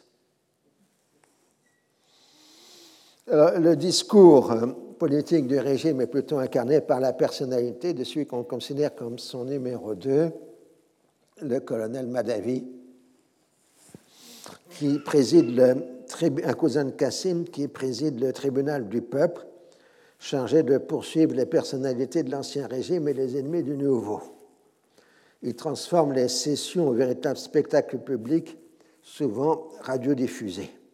Ces discours ont pour but de définir une vision de l'Irak comme un État indépendant, multiethnique, républicain, proche mais indépendant de l'Union soviétique. Et cet Irak doit se tenir à l'écart du nationalisme arabe unitaire. Mais les Occidentaux voient surtout en lui un ennemi du monde libre penchant vers le communisme, un dangereux compagnon de route en quelque sorte. Pourtant, euh, Madavi ou le régime injurie copieusement Nasser, allant jusqu'à le traiter d'Hitler et à parler de son pseudo-nationalisme arabe. Son maniement de l'injure publique est assez proche de la, façon égyptienne de la voix des Arabes à Saoud al-Arab, qui aussi envoie des injures à haut débit. Alors, il euh, a autorisé la constitution des syndicats, des unions professionnelles, des associations professionnelles, se fait le promoteur d'émancipation des femmes, à qui il promet l'égalité des droits. Tout en se posant comme le défenseur de la liberté par rapport à l'autoritarisme de Nasser, il maintient l'interdiction temporaire des activités des partis politiques, en justifiant cela en disant qu'il ne faut pas permettre à l'impérialisme de diviser le peuple en jouant sur des intérêts particuliers. Ça lui permet de jouer sur le soutien des communistes sans en être prisonnier, puisqu'officiellement le Parti communiste n'est pas autorisé. Il leur refuse toute participation au gouvernement en expliquant qu'il faudra plus tard que le temps viendra plus tard pour les partis. Alors, ce parti, qui n'est officiellement pas autorisé, comprend au maximum une vingtaine de milliers de militants, souvent aguerris par la lutte clandestine mais sa force numérique repose sur les organisations satellites comme les partisans de la paix et les milices populaires. C'est en fait le, parti communiste le plus important euh, du monde arabe à l'époque. Politiquement, les Kurdes du PDK, Parti démocratique du Kurdistan de Barzani, sont alliés avec les communistes, ce qui inquiète les chefs traditionnels comme il se doit, la propagande radiophonique de la République arabe unie accuse les Kurdes du nom d'Union soviétique de vouloir s'emparer du Kurdistan en coopération avec les communistes. Je rappelle que Barzani était exilé en Union soviétique et avec les cadres du PDK et qui sont revenus en Irak après la Révolution. Et euh, une révolte tribale a lieu en juin 59 et Kassim s'empresse de proclamer une amnistie pour calmer le jeu. en juin 59, grâce à une médiation du gouvernement provisoire algérien, Kassim et Nasser acceptent une trêve dans la guerre des propagandes. L'Irakien entame cette fois une épreuve de force avec les communistes et cette fois l'épuration frappe les cadres communistes de l'armée et de la police l'armée prend le contrôle des dépôts d'armes des milices. La presse communiste s'en prend au complot contre les organisations populaires et la trop grande clémence envers les éléments réactionnaires, tout en ménageant la personne de Kassim. Au premier anniversaire de la Révolution, le 14 juillet 59, Kassim annonce la fin de la période de transition avec le rétablissement des partis et la tenue d'élections législatives pour le début de l'année prochaine. Le même jour, le Parti communiste organise un rassemblement de masse dans la ville de Kirkuk. Cette ville est le centre de l'industrie pétrolière irakienne. La population ancienne de la ville est composée de Turkmènes qui représentent les classes moyennes et supérieures plutôt conservatrices. L'industrie pétrolière a amené un afflux de travailleurs kurdes dont un certain nombre se sont affiliés soit au Parti communiste, soit au PDK de Barzadi. Et le rassemblement dégénère en affrontement entre Kurdes et communistes d'un côté et Turkmènes de l'autre, faisant un grand nombre de victimes. Les émeutes de Kirkuk durent trois jours. Les Kurdes et les communistes prennent le contrôle de la ville avant d'en être chassés par l'armée régulière. Il n'y a pas eu préméditation des événements, mais un mélange inextricable de communautarisme et de tensions sociales, les travailleurs kurdes étant souvent très endettés envers les commerçants turkmènes et de dissensions idéologiques. Les communistes sortent triomphant des affrontements pour découvrir qu'ils sont attaqués de toutes parts en raison de leur violence. Kassim accuse publiquement les anarchistes d'avoir voulu régler des comptes anciens il demande à ceux qui ont perdu tout sentiment humain de revenir sur le, chemin du bon sens. Il menace d'avoir recours à la force, je cite. À partir d'aujourd'hui, je demanderai à tous de vivre dans la paix et la tranquillité. À tous ceux qui me disent pas de liberté aux ennemis de la liberté, je réponds que seuls les pouvoirs publics et la loi ont le droit de décider qui sont les ennemis du peuple. Alors, du coup, les communistes doivent faire euh, des autocritiques publiques et l'opinion publique s'est retournée euh, contre eux. La dynamique de croissance et de progression du Parti communiste se trouve ainsi stoppée face à un État en train de réimposer son autorité. Les communistes restent des soutiens du régime, mais ne constituent plus une menace pour l'autorité de Kassim. Pour plus de sécurité, le Zarim a fait arrêter un certain nombre de militants communistes accusés d'avoir commis des atrocités un certain nombre sont condamnés à mort, mais les peines ne sont pas exécutées. C'est un instrument de pression. Les événements de Kirkuk vont peser lourd dans la mémoire irakienne, en particulier en avivant une inimitié entre Kurdes et Turkmènes. Les Turkmènes commémorant encore aujourd'hui les massacres de Kirkuk. Je me rappelle, il y a une dizaine d'années, on avait fait un petit colloque au collège avec des historiens irakiens euh, venant de différentes communautés irakiennes. Et le représentement turkmène a fait un exposé sur Kirkuk. Donc ça montre qu'encore aujourd'hui, la mémoire est très vive sur ces événements. Euh, durant l'été et l'automne 59, Kassim procède à la reconnaissance des unions professionnelles, ce qui lui permet de favoriser celles qui ne sont pas contrôlées par les communistes et d'éliminer celles qui ne sont pas de son côté. Ainsi, progressivement, l'État rétablit son contrôle sur les associations. Une loi sur le statut personnel applicable tout aussi bien aux sunnites qu'aux chiites améliore considérablement le statut juridique de la femme. Alors, le 7 octobre 1959, Kassim est victime d'un attentat à Bagdad durant son déplacement entre sa résidence et son bureau. C'est le bas irakien clandestin qui a pris la décision au plus haut niveau considérant que c'était la seule solution dans le contexte de la répression. La mort de Kassim permettrait la prise de pouvoir par les officiers libres de tendance nationaliste arabe. L'opération a été préparée en liaison avec le bas syrien et les services de la République arabe unie. Mais ce jour-là, la voiture est en retard par rapport à l'horaire habituel et quand elle arrive, les assassins tirent de façon désordonnée. Le chauffeur est tué Cassim est grièvement blessé de trois balles, mais son entourage réussit à le conduire à l'hôpital. La tentative de coup d'État a rapidement effoué, étouffé et la presse de la Réu affirme que les jours suivants, il y a eu de nouvelles tentatives d'assassinat. Alors, parmi les exécutants de l'attentat, il y avait le jeune Saddam Hussein, qui est de 21-22 ans à l'époque. Il a été blessé à la jambe quand il sera au pouvoir, il fera un récit héroïque de sa participation et de sa fuite, traversant le, le Frat à la nage pour échapper à la poursuite.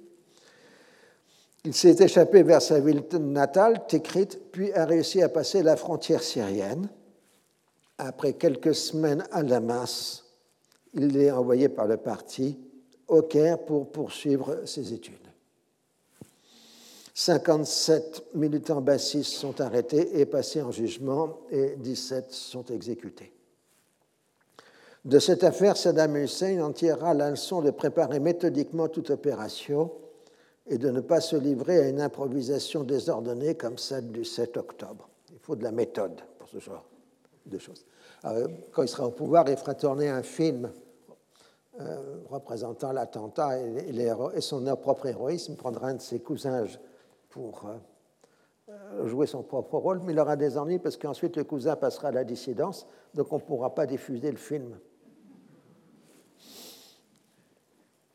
Alors, si l'implication de la République arabe unie est claire dans l'attentat, la question habituée est de savoir si la CIA y était impliquée ou était simplement informée. Parce que dans ce dossier irakien, les documents de la CIA sont pratiquement fermés et pratiquement pas de chercheurs américains ont cherché et essayé de voir les connexions entre les CIA, les services égyptiens et les opérations en Irak dans cette période. Les rapports publiés évoquent de multiples projets d'assassiner Qassim, mais ils peuvent être aussi attribués à des provocations. On parle aussi de relations directes entre Nasser et des projets d'assassinat. L'Égyptien aurait sondé les Américains sur la possibilité d'une intervention de la RAU en guerre de guerre civile en Irak. Le 1er octobre, le Conseil de sécurité nationale évoque la possibilité d'un attentat contre Qassim dans les deux mois à venir. Assez clairement, les Américains sont au minimum informés d'un projet imminent de coup d'État comprenant l'assassinat de Qassim et l'intervention éventuelle des troupes de la République arabe unie. Donc il y a quand même des choses. Hein. La documentation disponible n'est pas claire mais il y a bien des choses qui indiquent qu'il y a une, plus ou moins une forme de collision entre les Américains et les Nassériens sur le dossier. Alors, en tout cas, quand la nouvelle de l'attentat était arrivée au Caire, Nasser était en train de donner une interview à la presse américaine où il marquait son accord à ce que toutes les résolutions des Nations Unies concernant le conflit avec Israël euh, autrement dit, il reprend son discours habituel qui conditionne le passage du canal de Suez par les navires israéliens au droit du retour des réfugiés palestiniens. Il rappelle aussi aux Américains qu'il est contre toute forme d'assassinat et que la révolution égyptienne a été bien moins sanglante que l'irakienne. Et il explique à ses interlocuteurs américains qu'il donne la priorité au développement économique à cause du contrôle de naissance. L'extension des terres agricoles est la solution au problème de l'Égypte. Dans la pensée de Nasser, le haut barrage et le développement économique permettront de doubler en 10 ans les revenus de la République arabe unie. C'est la meilleure arme contre Israël. Il n'est pas question d'avoir recours à la force pour s'opposer au détournement des eaux par Israël, ce qui signifie une guerre pour laquelle la République arabe unie n'est pas prête. La division du monde arabe pousse l'impérialisme et Israël a défié la RAU et l'entraîner dans une guerre, ce qu'il faut refuser. La question de Palestine pourra être réglée quand la RAU sera renforcée et la conjoncture internationale favorable. Mais la priorité est donnée au développement économique. C'est à peu près dans cette période qu'il semble c'est est-ce que c'est Nasser qui l'a dit? Est-ce que ce sont l'ambassadeur américain qui l'a dit? Enfin, Il y a des discussions sur savoir que Nasser aurait dit qu'il ait laissé la question palestinienne dans la glacière, in the icebox. En tout cas, c'est ce qui va caractériser la politique nassérienne durant toute cette époque. Alors, à Damas, les bassistes veulent au contraire un affrontement sur la question de la zone démilitarisée, la fameuse DMZ, ce qui provoquerait une intervention internationale qui retarderait les travaux israéliens. Mais Nasser répond que lancer des bombardements sur la DMZ provoquerait une guerre avec Israël et le rapport des forces n'est pas suffisant. Alors, euh, devant la montée des, des difficultés en Syrie, Nasser envoie son numéro 2, le maréchal Hammer, reprendre les choses en main et un décret du 21 octobre 59 lui accorde de fait les pleins pouvoirs en Syrie au détriment de Sarraj. Aucun responsable, ça c'est les problèmes de, de la DMZ, aucun responsable syrien n'a été consulté ou informé à l'avance et le maréchal est rapidement traité de vice-roi par les mécontents. Il essaye d'apaiser les inquiétudes et prend des mesures favorables aux commerçants et aux propriétaires. Le Bas l'accuse de pactiser avec la droite syrienne et de faire porter la responsabilité des difficultés sur les bassistes. En même temps, Nasser travaille à diviser le Bas en plusieurs tendances en premier en opposant la branche jordanienne à la branche euh, syrienne, et euh, ce qui fait que le bas syrien prend son, euh, jordanien prend son indépendance par rapport aux autres sections du parti. Le 26 novembre 1959, Nasser lance les premiers travaux du haut barrage, exprimant sa gratitude pour l'aide soviétique. La révolution égyptienne est entrée dans sa phase constructive le parti unique n'est que l'instrument d'une domination hégémonique d'une minorité sur le reste de la société. Le multipartisme est la porte ouverte à l'ingérence étrangère. Les partis ne cherchent que leur intérêt personnel au détriment de, l'intérêt général. L'Union nationale de la RAU exprime la volonté du peuple. Alors évidemment, toujours le discours anti-Cassim. Alors dans tout ça, vous avez aussi euh, à cause des travaux du Haut-Barrage, le lancement du grand projet international de sauvegarde des monuments de Nubie euh, sous le patronage de l'UNESCO. Et donc cette mobilisation verra le rôle parquet de la française Madame Desroches-Noblecourt euh, et de l'Égyptien Sawat Rokacha, ministre de la Culture, qui seront euh, les chevilles ouvrières du de la sauvegarde des monuments de Nubie qui vont être inondés euh, par le haut euh, barrage. Alors, au départ, on a lancé simplement l'idée de faire des relevés archéologiques avant l'inondation, mais on établit que si les fouilles sont financées de façon internationale, on fera un partage des objets sauvés avec les puissances qui financent les travaux, ce qui est contraire à toutes les règles actuelles du droit archéologique. Alors, bon, tout le monde continue à s'injurier euh, d'un côté ou de l'autre. Euh, Cassim, de son lit d'hôpital, euh, s'en prend à la fois à la Syrie, à la Jordanie et à l'Égypte accuse le Bas d'être responsable des affaires de Kirkuk, s'en prend à des PC qui refusent d'abandonner la plus grande partie des concessions, et il rajoute un point supplémentaire qui sera son passif, c'est qu'il relance la question du châtel arabe. Vous savez, ce châtel arabe, c'est ce cours d'eau qui est né de la fusion entre le Tigre et l'Euphrate sur les derniers kilomètres en Mésopotamie. Et euh, le traité de 1937 non ratifié était favorable à l'Irak euh, en faisant de la ligne frontière sur le milieu du Talveg, c'est-à-dire de la ligne médiane, euh, du Chat. Mais en fait, l'Irak conservait le contrôle de la navigation sur le Châtain et l'Arabe. Voilà, donc je vais arrêter là. C'est à cet endroit-là que se situe le paradis perdu, hein, je vous le signale.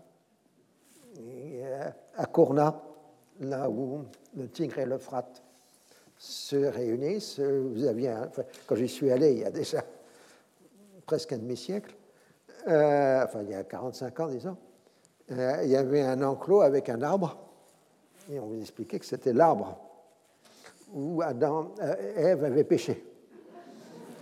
Ah, euh, voilà, bon, je ne sais pas où il en est actuellement. Ce n'est pas un pommier, mais euh, le mot pomme est venu d'une mauvaise traduction de la Bible. Enfin, ça, vient de, la Vulgate, pomum, qui signifie en latin fruit et pas pomme. Ah, euh, pour, là, pour votre culture. Alors les historiens diront que ce n'est pas possible que ce soit là parce que dans l'Antiquité, le châtel arabe n'existait pas euh, et que les deux fleuves euh, coulaient de façon parallèle et ce n'est dire que vers le VIe siècle de notre ère que les deux fleuves ont fusionné euh, pour donner naissance au châtel arabe. Voilà, je vous remercie pour cette année. Alors logiquement, l'année prochaine, c'est la suite du feuilleton, à moins que je trouve un autre projet dans l'intervalle. Voilà. Retrouvez tous les contenus du Collège de France sur www.colège-2-france.fr.